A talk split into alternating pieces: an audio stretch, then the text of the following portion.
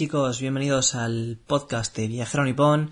Os habla Sho y bienvenidos un día más a un nuevo tema, un tema bastante, bastante divertido en mi opinión, que es em, que ver en Tokio, experiencias que disfrutar, etcétera, etcétera.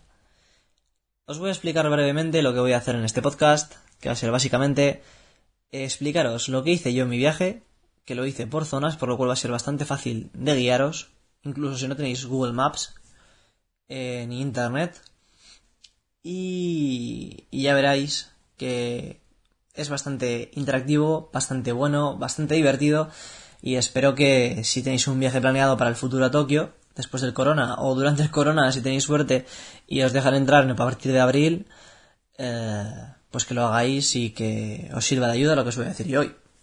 Pero bueno, básicamente lo voy a dividir en seis días, porque son los que pude estar. El primer día prácticamente no hice nada porque estuve reventado. Así que seis días fueron los que visité, más el primero que estuve medio groggy, pero bueno. Y bueno, básicamente os voy a explicar desde dónde empecé y cómo acabé. Lo primero, deciros que yo estuve en Asakusa, en un hotel en Asakusa. ¿Por qué elegí Asakusa? Porque si os fijáis en las líneas de trenes de metro, veréis que la mayoría de metros convergen en esta estación. Elegí aposta este lugar para poder, si tenía que coger un metro, salir directamente de eh, la estación de Asakusa e ir a prácticamente cualquier lugar de Tokio para empezar mi día. Entonces, si tenéis la oportunidad, yo os recomiendo que vayáis a Sakusa o alguno de estos lugares en los que tengan bastantes metros que converjan.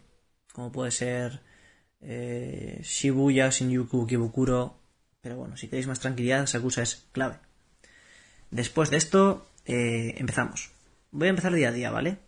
Así que, para que os hagáis una idea, haré día 1, día 2, día 3, día 4, día 5 y día 6. Porque el día primero, lo que os digo, el día primero lo voy a explicar ya.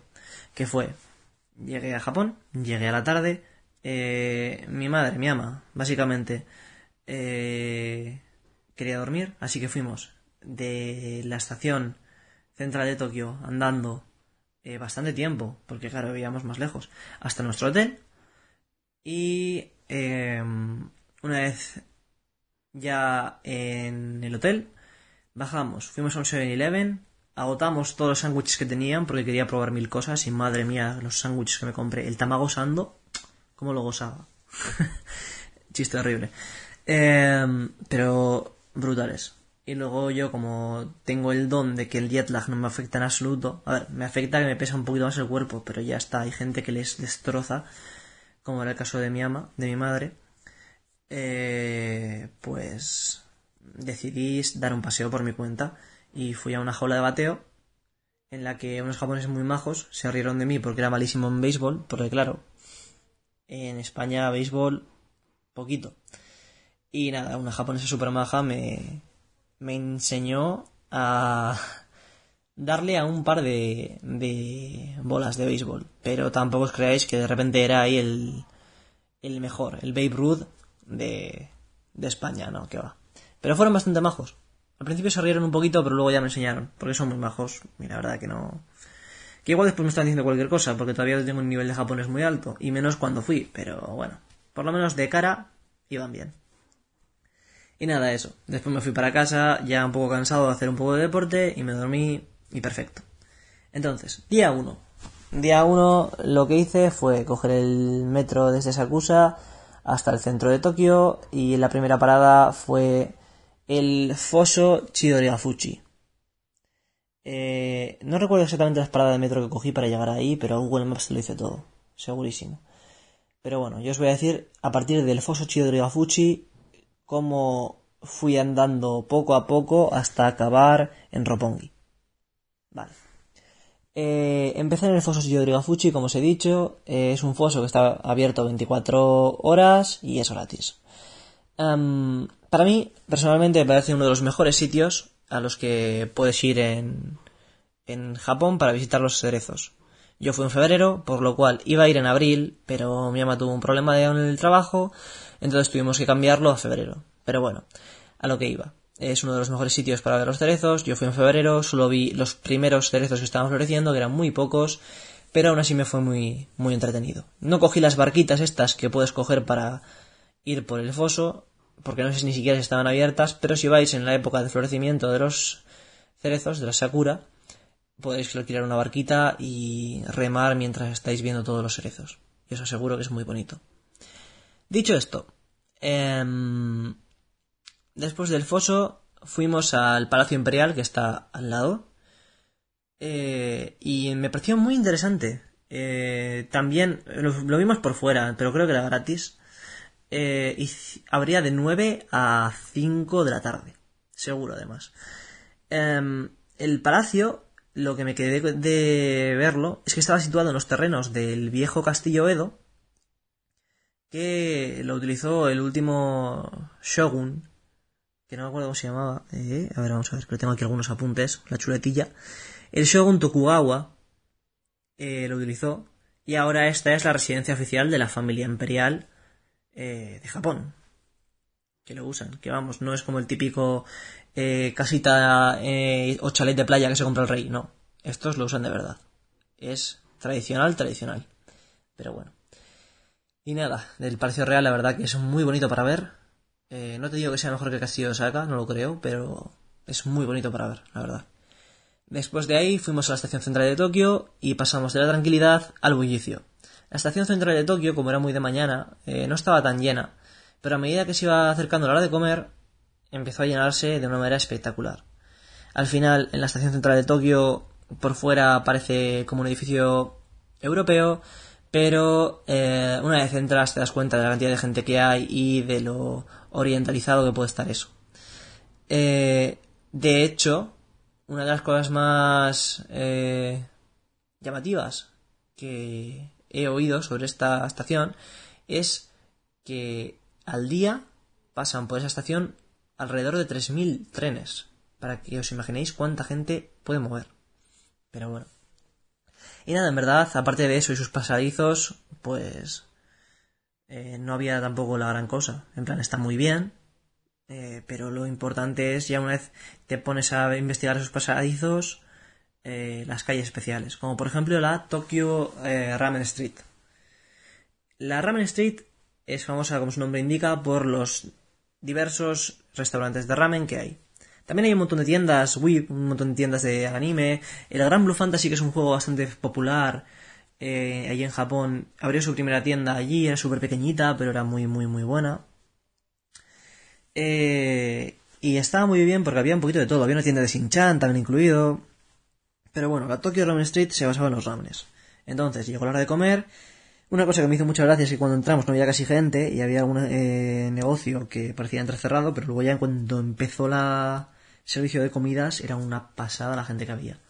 Por suerte pudimos coger sitio en un restaurante, pero no, no fue en uno de ramen. Ya lo sé, me vais a matar la Tokyo Ramen Street y no voy a ningún ramen. Pero todo tiene su razón de ser. Dejadme explicarme.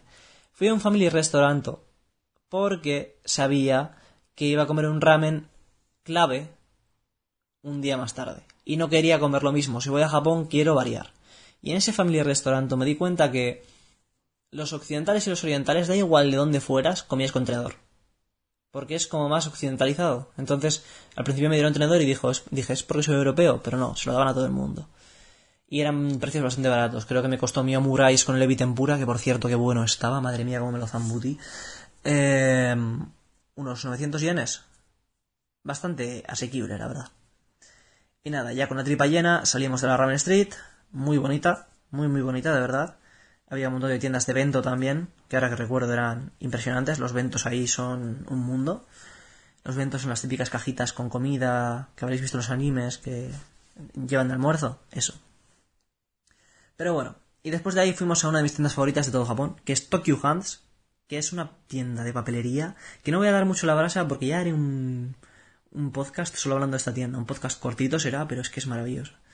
Ahí hay bolis, eh, hay gomas, la, típica de las cosas que venden en una papelería, pero son muy extra. Quiero decir, yo me compré un portaminas que la mina no se rompe así la mates. Es que es imposible que la mina se rompa. Pero ahí está. Y aún me funciona como el primer día. Me compré una goma que cuanto más borras, eh, más se acerca a la forma del monte Fuji. Es una goma del monte Fuji. Eh, me compré unos sellos con olor. Es que había de todo. Era una pasada. Y ya lo explicaré más adelante en otro podcast. pero de verdad, de verdad merecía la pena ir. Sobre todo si os gusta la papelería. Eh, bueno, después de eso, como que teníamos un poquito de prisa, porque no teníamos muchos días, fuimos directamente para Ginza. Fuimos andando, ¿eh? Todo esto andando. Pero bueno. Eh, Ginza es un distrito comercial y económico eh, de Tokio, con una arquitectura muy, muy propia y precios muy, muy altos. Está repleto de joyerías y lo bueno es que para los peatones, los fines de semana, eh, la eh, Chiso Chisodori, que es la calle principal de Ginza, eh, se abre para los peatones. Es decir, no hay coches. Y se puede pasear mucho más libremente. Yo por suerte la pillé un sábado, así que pude andar por ella sin ningún problema. Pero bueno. Luego, a lo que iba. Eh, la arquitectura de Ginza me sorprendió. Vi un edificio tipo, hubo uno de Louis Vuitton que tenía una fachada que parecía de goma y, y era una pasada. Y luego ya en cuanto a precios así, obviamente no entra en ninguna tienda porque digamos que no no abunda la pasta en mi casa. Pero oye, sí que es verdad que después eh, pasé por el Teatro Kabukiza, que es un teatro muy famoso donde hacen pues eh, obras de teatro Kabukiza bastante eh, entretenidas. No entré por precios y por tiempo, pero sí que es verdad que por fuera el teatro era una pasada. Si podéis, aunque sea echando un vistazo y sacar un par de fotos, no os vais a arrepentir. Pero bueno, lo que sí entré fue al edificio de Sony. El edificio de Sony de, de Ginza es una pasada. Es el futuro hoy, básicamente. Son eh, un montón de. De. Eh, no me sale ahora. Inventos eh, y creaciones de cara al futuro muy, muy entretenidas. Eh, vi coches del futuro, vi eh, máquinas para la casa y lo que más me gustó y más me frustró al mismo tiempo, un perrito, un perrito electrónico que era súper majo, se llamaba Minto y... en plan, mint, menta. Y... y me cayó muy bien hasta que empecé a interactuar con él. Os lo juro, yo lo vi y dije, guau, qué mono. Fui a donde el perro y le dije a la japonesa, ¿cómo se dice dame la patita en japonés? Y me dice, ote. Y yo, ah, perfecto.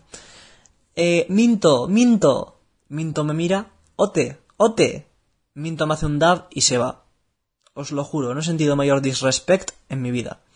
Pero bueno, ¿qué más da? Minto estaría hasta los cojones de estar con gente y ya está. Luego, si es verdad que para cuando salíamos del edificio de Sony, para luchar contra ese sentimiento de pobreza que nos había dado, mi ama y yo fuimos a. a Don Quijote. Y preguntaréis, ¿qué es Don Quijote? Eh, ¿Sabéis? No sé si sabréis la existencia de Daiso, que es la tienda de 100 yenes, que es increíble. Ya os hablaré de ella cuando fui a Harajuku. Pues no es de 100 yenes, pero hay un montón de cosas que comprar, un montón de curiosidades. Yo recuerdo que me compré unas mascarillas de Pokémon, me compré eh, un peluche para... No me acuerdo de qué era. No sé, compré un montón de chorradas que no me gustaron mucho, pero sí que es verdad que igual fui ahí y dije, madre mía, he comprado cosas que igual después no uso. Pero es que hay tantas cosas, tantas chorradas, que es muy difícil salir sin nada, de verdad. Un montón de humillades, souvenirs, que al final acabas comprando y cayendo.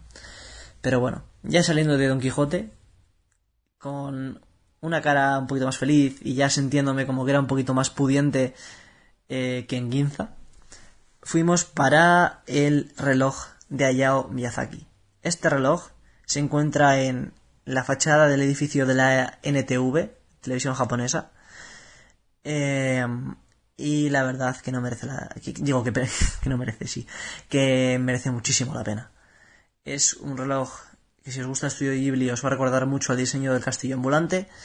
Y um, si te gusta el estudio Ghibli, me parece que tienes que visitarlo. Yo fui más a la tarde-noche, porque era invierno y anochecía muy pronto, pero bueno. También os digo, todo lo que hemos hecho hasta ahora, pues serían las cuatro, cuatro y media, cuando estamos viendo el, reloj del estudio Ghibli, para que veáis. Que parece mucho, pero se ve muy rápido, ¿eh? Así que eso. Si vais un poquito rápido como nosotros, claro, al final cada uno es un mundo, ¿no? Pero os lo recomiendo. Vale. Y después de eso, Aquí sí tuvimos la primera dificultad del viaje, que era ¿qué hacemos ahora? Porque las cosas empiezan a cerrar pronto y, y hay que sobrevivir un poquito al día, porque estábamos un poquito cansados, la verdad. Eh, decidimos ir a la Torre de Tokio, pero no entramos. La Torre de Tokio era habría de 9 de la noche a 11 de la noche y costaba 820, cuesta 820 yenes, que son como 7 euros, 7 dólares y poco aproximadamente. Entonces, eh, estaba muy bien para visitar y para verla, pero yo tenía en mente un mirador mejor, entonces lo vimos por fuera, nos sorprendimos mucho y bueno, la verdad que la torre de Tokio históricamente es muy similar a la torre Eiffel, eh, también sirvió como eh, esta antena para las televisiones y las radios japonesas, pero sí que es verdad que ahora ha perdido un poquito el sentido porque eh, como la área de canto ya es más grande, ahora la torre de comunicaciones es la Skytree que construyeron en 2012, de la que hablaré más tarde, pero bueno, sigue siendo un, un, punto muy bueno para visitar, así que os lo recomiendo también. Si tenéis un poquito más tiempo que yo, entrad.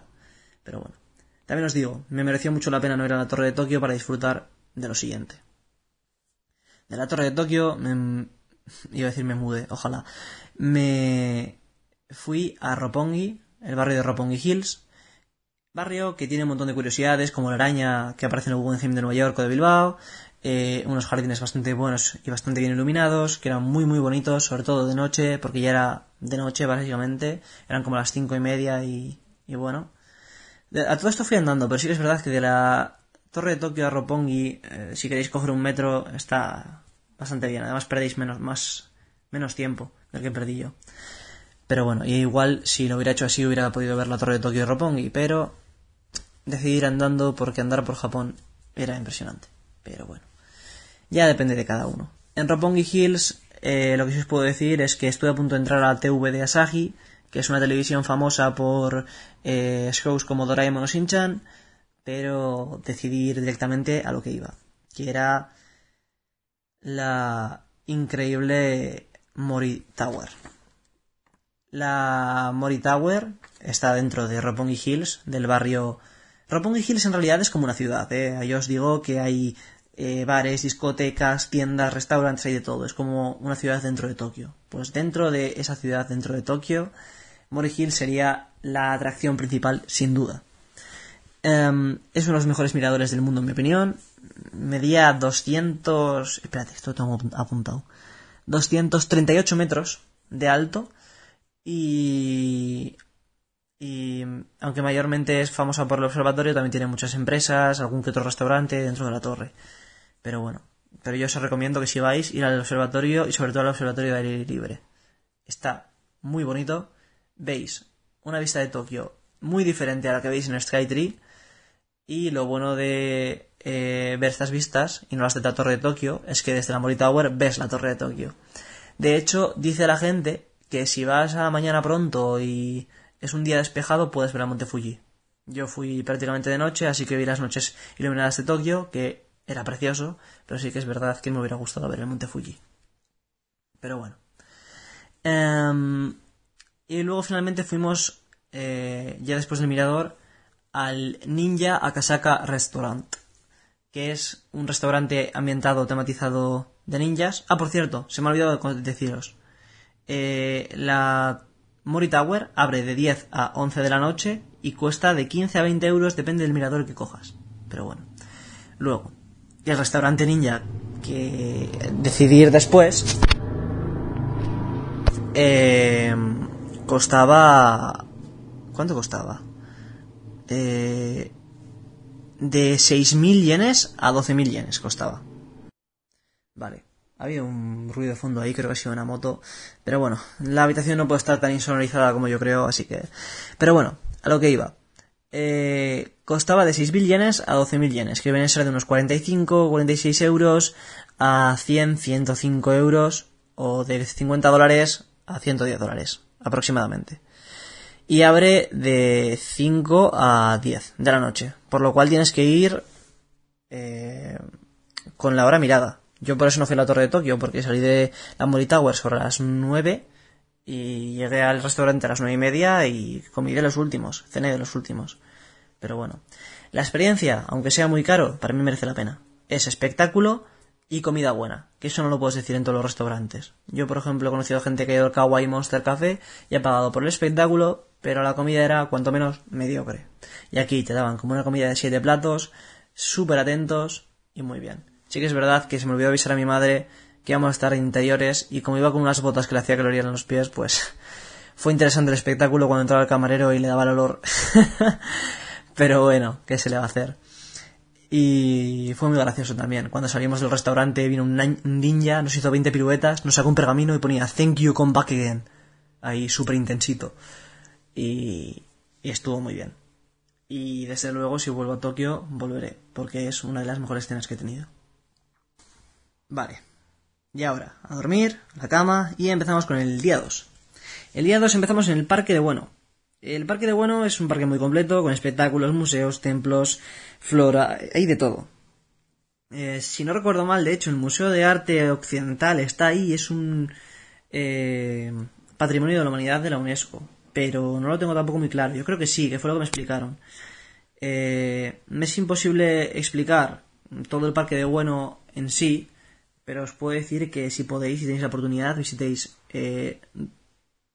eh, no me acuerdo cómo se llama el templo, pero hay un templo al lado del museo de, eh, del arte occidental, que es impresionante, y luego que justo, justo, enfrente del museo del arte occidental, hay una zona que está llena de vida, con una fuente, y ahí es donde están todos los japoneses. Os recomiendo que deis un paseo por ahí, porque veis realmente la vida del día a día de los japoneses.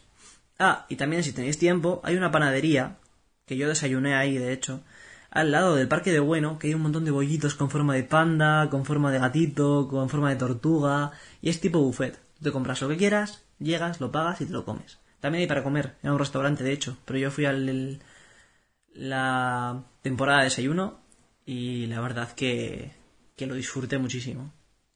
Ya saliendo del el Parque Bueno, Ah, bueno, espera. El templo Canon-do y el Benten-do eran los templos de, del Parque Bueno, lo acabo de recordar. Si queréis visitarlos, merecen la pena. Saliendo del Parque Bueno, ahora sí, eh, fuimos a la Ameya Yokocho Market. Uy, el callo. El Ameya Yokocho Market es un mercado de tiendas muy curiosas que parece como de un estilo viejo, como de un estilo eh, de ya hace tiempo pero no os dejéis engañar. Eh, sigue siendo un barrio bastante, bastante popular y bastante transitado. Em, antes en este barrio se vendían mayormente marisco, pescado, pero hoy día puedes encontrarte de todo tipo de comidas e incluso algo de ropa, etc. Pero bueno, además de la Media Cocho, si sigues todo recto, llegarás a la siguiente parada. Por cierto, el Parque Bueno no cierra, abre 24 horas y el Ameya Yokocho abre de 10 de la mañana a 8 de la tarde.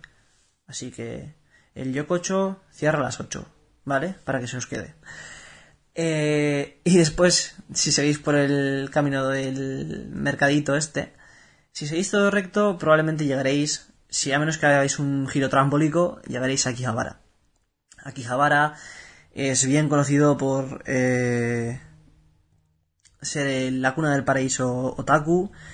Eh, es un must para cualquiera que, que, ande, por Tokio. Y antes era considerado como el barrio electrónico de Tokio, eh, pero bueno, ha ido evolucionando bastante hasta que el mundo otaku se apoderó de él y es uno de los tres eh, zonas más importantes para los otakus o para los whips eh, siendo pues uno de los tres junto a Ikebukuro y Nakano. Em, en este barrio te puedes encontrar tiendas de figuras recreativas, eh, un montón de neones, eh, cafés impresionantes como el Gundam Café de los robots, la serie de Gundam, que está súper bien hecho. Entonces es un lugar para dedicarle bastantes, bastantes horas. Pero bueno. Y eso, la cosa es que eh, ahora incluso eh, siendo Akihabara un barrio mucho más moderno, aún tiene bastante de videojuegos, de cámaras y cosas de electrónica. Pero bueno, ha creado como una especie de ecosistema en la que el mundo otaku y el mundo electrónico se ha juntado. Yo os recomiendo ir, os recomiendo también que vayáis al restaurante Kikambo, que yo fui por Alex el Capo, como a la mitad del mundo, pero la verdad que no desmerece nada, es impresionante el ramen que hacen ahí. Y pillad picante, por favor, gana mucho. No os pido que piquéis el más picante, porque igual es demasiado, lo reconozco. Pero el segundo más picante o el tercero os va a merecer mucho la pena. Es impresionante. Y nada. Pues eso. Estuvimos en Akihabara, yo fui al, al, restaurante este de ramen, sí que es verdad que entré a un montón de tiendas, me metí en una en la que me dieron un masaje, un sillón eléctrico, andé por todo, conseguí una figura de Goku de la película de Broly, que hablando de Broly luego ya os contaré, qué tristura, pero bueno, pero estuvo muy bien, muy muy bien, Akihabara me encantó, pero, pero, como había prisa, después de comer y tras dar otra última vuelta, nos fuimos para Odaiba. No miento, nos fuimos para el Tokyo Dome. Odaiba fue después. El Tokyo Dome es espectacular.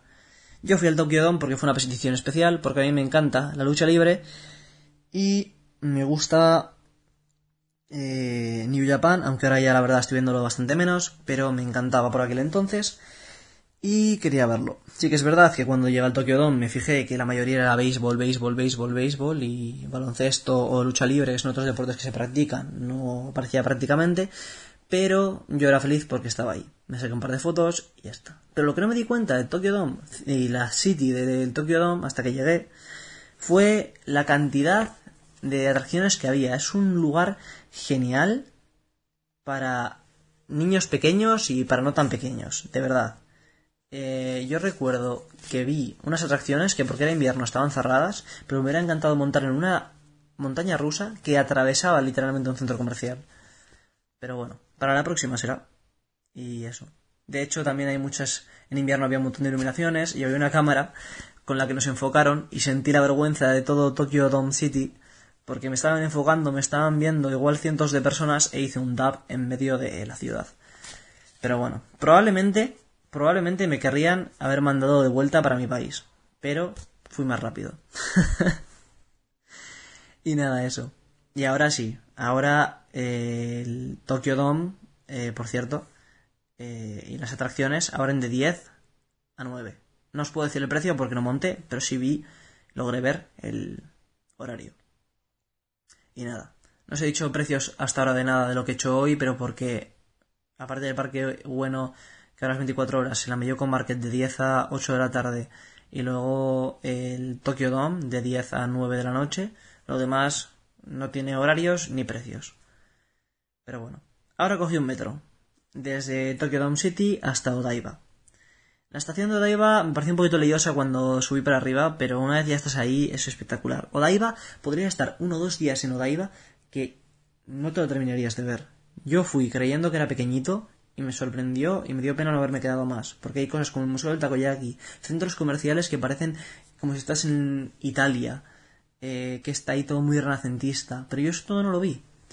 Yo recuerdo ver el Gundam, como no, el Gundam es espectacular, lo vi tanto de día como iluminado ya de noche. Em, y también vi la Estatua de Libertad famosa, que es bastante más pequeñita de lo que parece, y el Rainbow Bridge. El Rainbow Bridge me pareció espectacular, la verdad. Pero bueno, sí que es verdad que es más turistada que otra cosa, pero yo fui a esas tres cosas principalmente, porque creía que no tenía mucho más. Luego fui a un centro comercial que me gustó bastante, estaba muy bien decorado y tal, y mi sorpresa, mi mayor sorpresa de toda la iba fue equivocarme en el ascensor y llegar arriba del todo y ver unos campos de fútbol como si fuera street football en la azotea del centro comercial iluminado y japoneses jugando. Os lo juro, nunca he tenido tantas ganas de jugar a fútbol eh, en un campo como he tenido en ese. Era un campo de fútbol 7, pero qué pasada. Y bueno, nada, cené ahí, eh, vi el campo de fútbol, mm, me comí unos takoyakis y después ya me tuve que ir a casa porque no daba más tiempo. Eso sí, me perdí muchas cosas. El Team Border Slap creo que era eh, era una pasada. Me perdí también el eh, Oedo Onsen Monogatari, que es una especie de eh, parque temático de onsens que está en Odaiba, que es una pasada. Me perdí muchas cosas que prometo ir a ver en el futuro. Pero bueno, y aquí acabó el segundo día. Y diréis, ¿media hora y ya solo lleváis dos días, es seis? Sí, pero no os preocupéis que ahora va todo más rápido porque lo más explicativo venía ahora. Como mucho el día 3. El día 3 no cogí ni metro. Fui desde Sakusa andando, desde mi hotel, a la calle comercial Nakamise, eh, que prácticamente comprende entre Caminarimón y acaba en el templo Sensoji. Está llena de souvenirs y comida. Me comí un melón pan impresionante y eh, compré varios omillages y souvenirs en la calle principal. Sí que es verdad que aprovechamos para ir a desayunar a un café en el que se me olvidó la mochila, fui 20 minutos después y me habían cogido la mochila los camareros y me la habían eh, guardado ellos hasta que volviera. Majísimos, de verdad. Esto, en España, alguien me hubiera cogido el dinero, la mochila y todo lo que pudiera haber visto.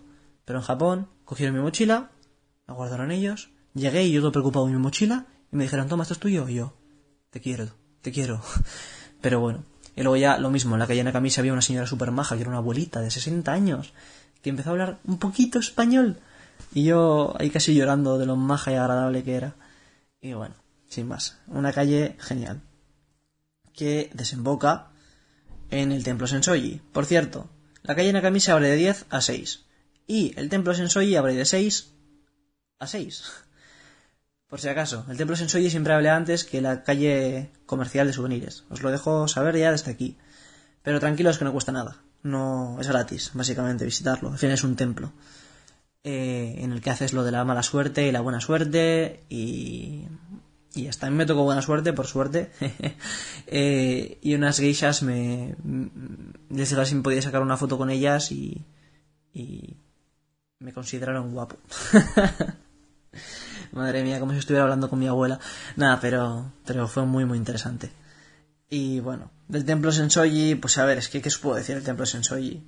Es el templo budista más antiguo de Tokio y creo que está dedicado a Kamon, que era una deidad, creo que, o de la paz o de la misericordia, no me acuerdo ahora exactamente muy bien, pero que se encontraron en el siglo VII en un río y construyeron el templo para darle como alabarle. Y de ahí ya empezaron a construir los edificios alrededor y... Y bueno, el resto es historia. Y ahora es uno del templo budista más antiguo de Tokio. Es una muy bonita historia. Bueno, después del templo Sensoji fuimos a otro Don Quijote, como no, porque quería comprar una máquina para hacer takoyakis. Y hoy día tengo la máquina de takoyakis en casa y adivinad, no la he usado. Pero la tengo que usar, porque quiero hacer takoyakis. Me encantan los takoyakis. No los probé en ese viaje a Japón, los probé en Europa, por desgracia, porque había un montón de comida que probar pero estuvo guay. Lo que sí que, lo que, sí que probé fue un taiyaki de Magikarp relleno de chocolate. Probé también relleno de judías, pero gana el chocolate. Lo siento mucho. Demasiado occidental soy para esa cosa. el, el anco, la pasta de judías, no, no me acaba de llamar todavía. Pero bueno, poco a poco es acostumbrarse. Después de Don Quijote, eh, fui para la Asahi Beer Hall, que es el edificio de cerveza de Asahi, al que eh, fui andando, como no, porque todo estaba por Asakusa. Em, ¿Y qué os puedo contar de este edificio? Pues se construyó, lo construyó un francés a finales del siglo XX, tiene una caca dorada en el techo del edificio, que a ver, que no es una caca dorada, es eh, como fuego, ¿no? Era como... La llama de oro le llaman. Pero muchos japoneses y muchos occidentales o turistas dicen que es la caca de oro para hacer la broma porque tiene forma de realmente. Y la verdad es que yo lo veo y estoy totalmente de acuerdo con ellos. Es la caca de oro. Pero bueno, ya, ya lo veréis si vais. Y nada, después de la Sajibier Hall, eh, tiré para uno de los eh, monumentos más claves de todo este viaje a Japón. La Tokyo Skytree. Es el mirador más alto de Japón. Se inauguró, como os he dicho antes, en 2012 y es la torre de comunicación más alta de Japón.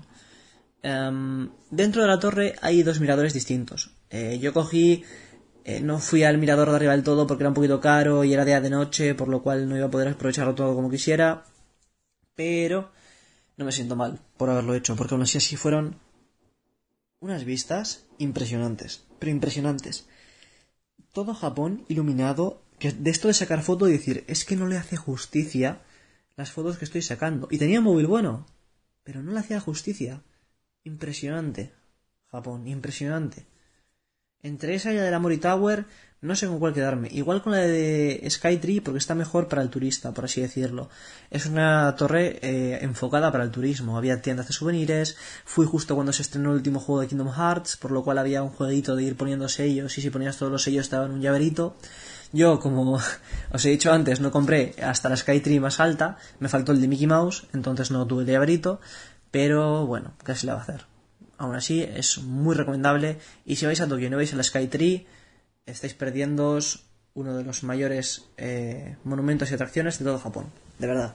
Y, y nada, después de eso me fui a cenar. Eh, creo que cené con. No, con Miyagi cené el día siguiente. Creo que fue de 7-Eleven este día. Estábamos cansados y nos fuimos para la cama. Y, y. Ah, no, miento, miento. Después de la Skytree fuimos al.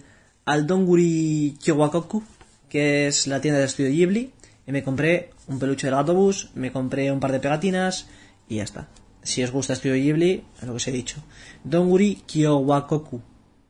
Eh, abre de 10 a 9 y entra es gratis porque es una tienda. Y la Skytree, perdón, que no he dicho antes, abre de 8 a 10 y los precios varían bastante. A mí me costó como 20 euros, pero creo que había otro que era de 25. Eh, y lo mismo con 21 o 26 dólares. Es caro, es caro. Es caro, pero merece la pena. Y eso. Y tenéis hasta las 10 de la noche para ir. Y em, también es verdad que yo recuerdo que sentía un poquito la soledad porque yo fui el día de San Valentín. Entonces había bastante más gente de la que en teoría habría.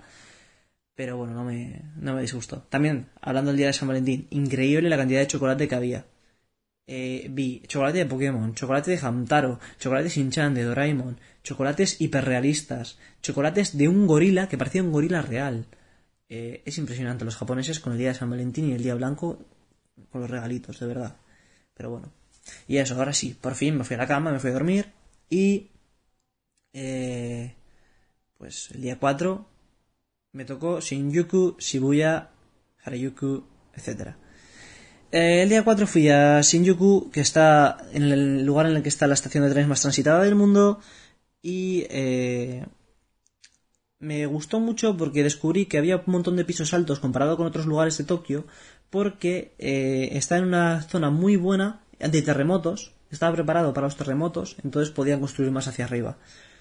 Em, Shinjuku se divide en cuatro zonas. Desde la estación de Shinjuku tenemos al norte el distrito de ocio nocturno, al este los centros comerciales, al, sur eh, los jardines de Shinjuku-gyoen y al oeste la zona de política y oficinas. Y es en la zona del oeste en la que se encuentra el edificio del gobierno metropolitano.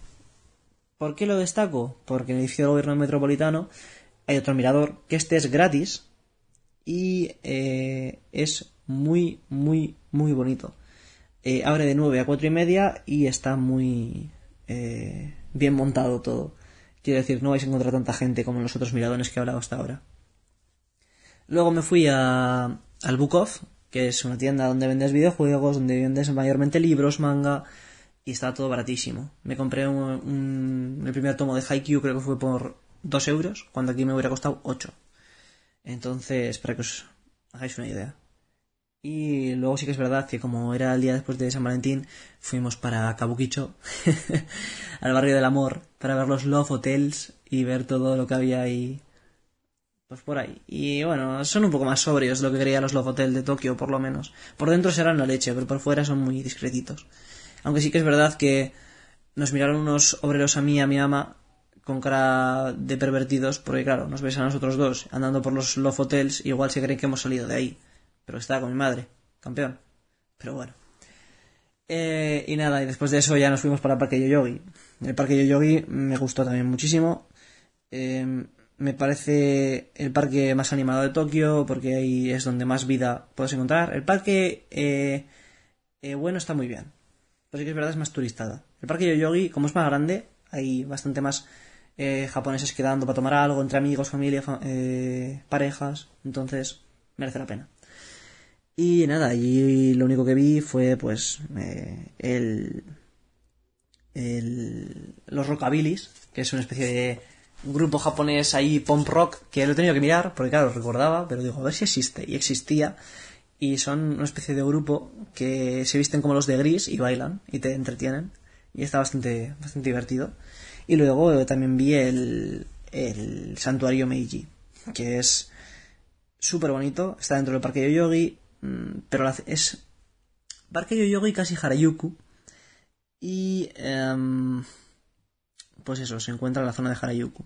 Es un santuario sintoísta eh, y creo que se dedicó al primer emperador del Japón moderno, que era el emperador Meiji. Y la verdad que es bastante bonito. Me gusta más el templo Sensoji, pero es muy bonito.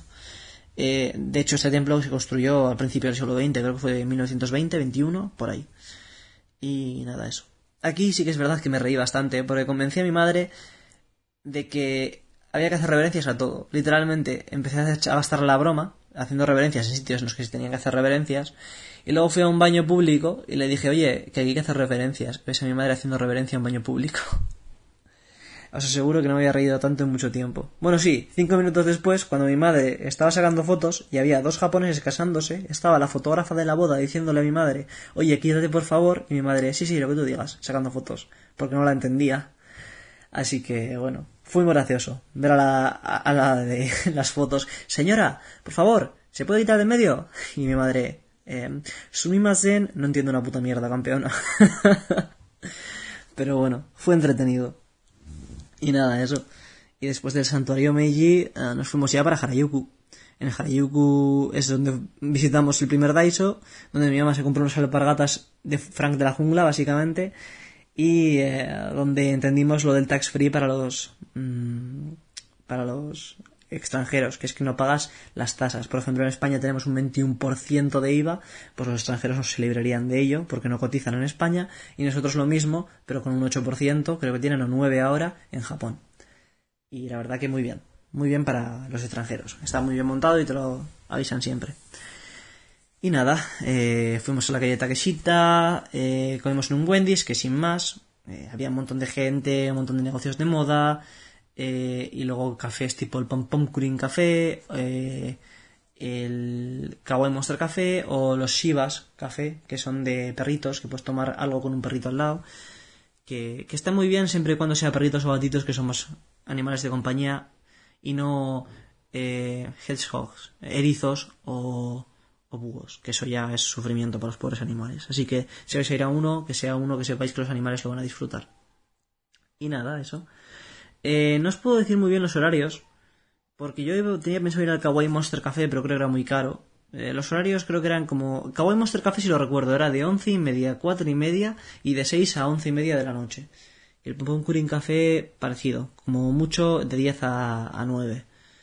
Pero bueno, sin más. Ahí era donde estaban todos los youtubers eh, japoneses, donde la vida joven se llevaba a cabo y había también un poquito de todo.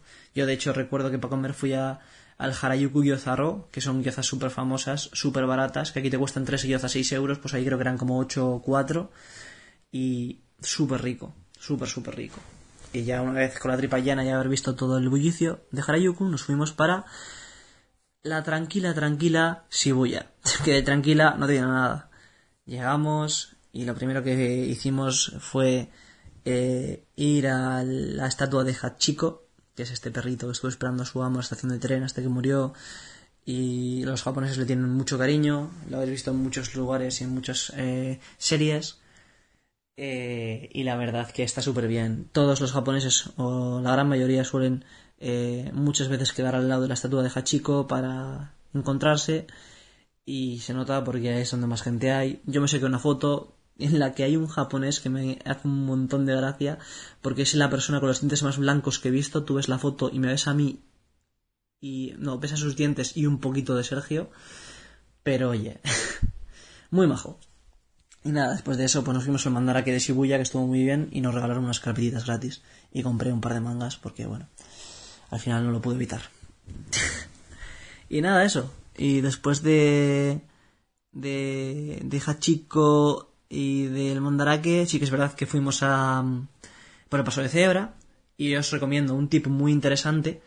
Si queréis ver el paso de cebra bien, hay un Starbucks eh, al que tenéis que ir. Vais a verlo desde fuera, llegáis a ese Starbucks, os ponéis en la barra y veis perfectamente el paso de cebra desde arriba. Y de verdad, merece la pena. Yo tengo una grabación que me quedó genial. Y si sois así muy influencers, yo no, pero bueno, eh, para los que lo seáis, Starbucks, clave. Y nada, eso. Y después fui al Shibuya 109, que es el centro comercial que sea pues un clásico de Shibuya, pero no tenía nada que no tuviera un centro comercial. Y ya para... comí un okonomiyaki, que me gustó mucho, y tofu frito, que el tofu frito no me llama mucho. El tofu intento que me guste, intento cocinar algo vegano, que no lo soy, pero intento cocinar algo vegano, pero es que uff, todavía me cuesta.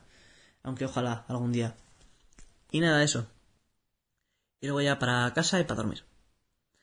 Y el día 5. El día 5 empezó en Ikebukuro. Ikebukuro es, pues, otra mini ciudad como Roppongi.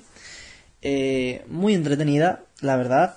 A mí me gusta mucho Ikebukuro. Em, tiene también como que compite con eh, Nakano Broadway y Akihabara en el barrio WIP tiene de todo y está, eh, según lo que he oído a muchísima gente, dedicado a los fans del manga y anime. Y, como curiosidad, su estación es la segunda más visitada del mundo después de la de Shinjuku. Así que ahí lo tenéis.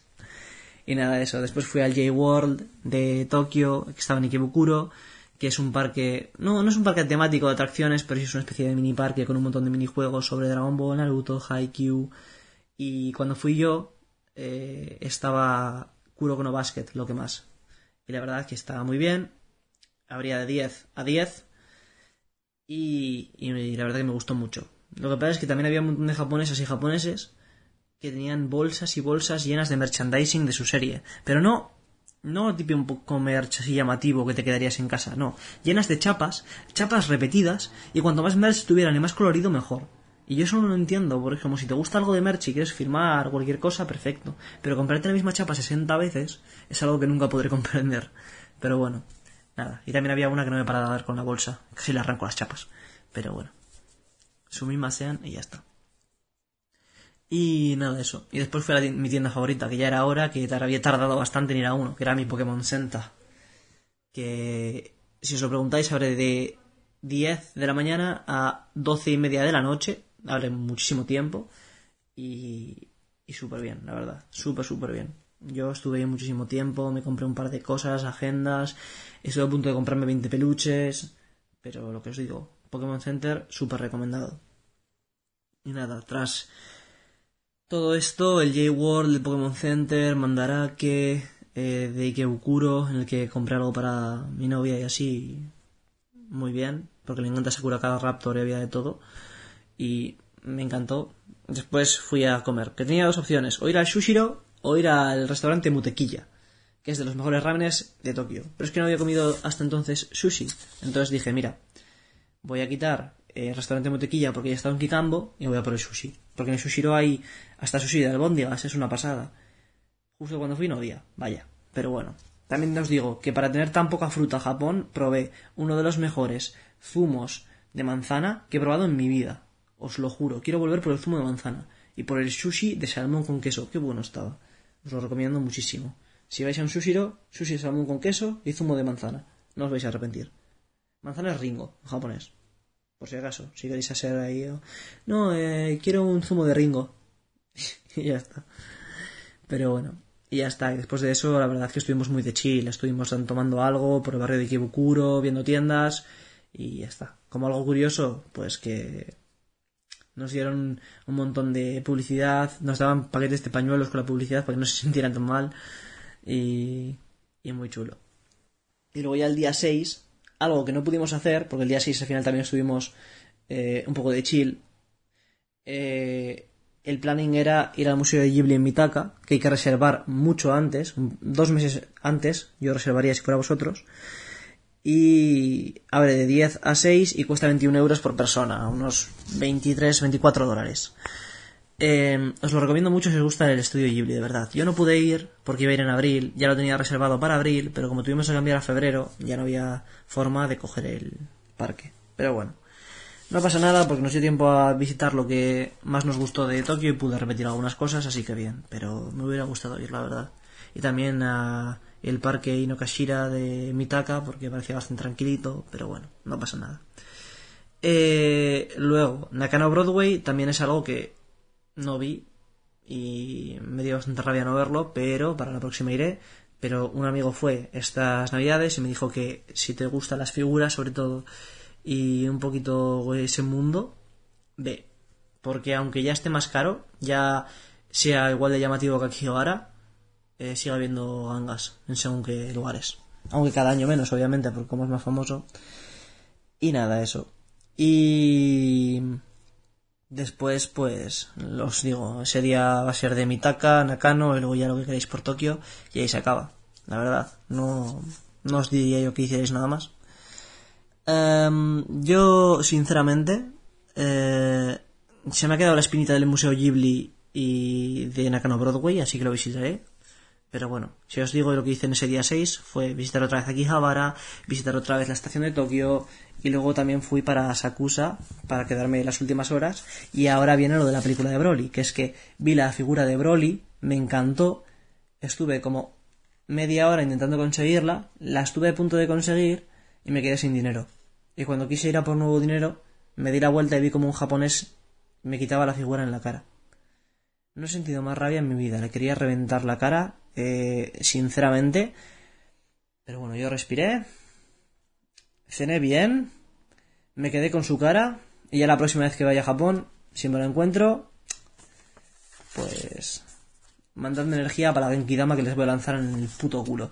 Pero bueno, antes de que me demoneticen esto también por las palabras, que lo harán, pero bueno, como es eh, podcast primerizo y me da igual, eh, solo deciros que, que esto ha sido por hoy, que esto ha sido todo el podcast, que este fue mi viaje, al final volví por Haneda eh, y volví bastante bien, estuvo bastante guay el viaje, me dio mucha pena irme la verdad, y aún hoy día he hecho de menos esas cosas de Japón y espero que si todo salga bien poder ir este verano. Dicho esto, ya habiéndoos explicado los seis días y qué hacer, con precios y todo, espero que os haya gustado, espero que lo hayáis disfrutado. Ha parecido muy ilusito comunica esto, pero bueno, nos vemos en el siguiente podcast de Viajero Nippon. Soy yo y hasta la próxima. Chao.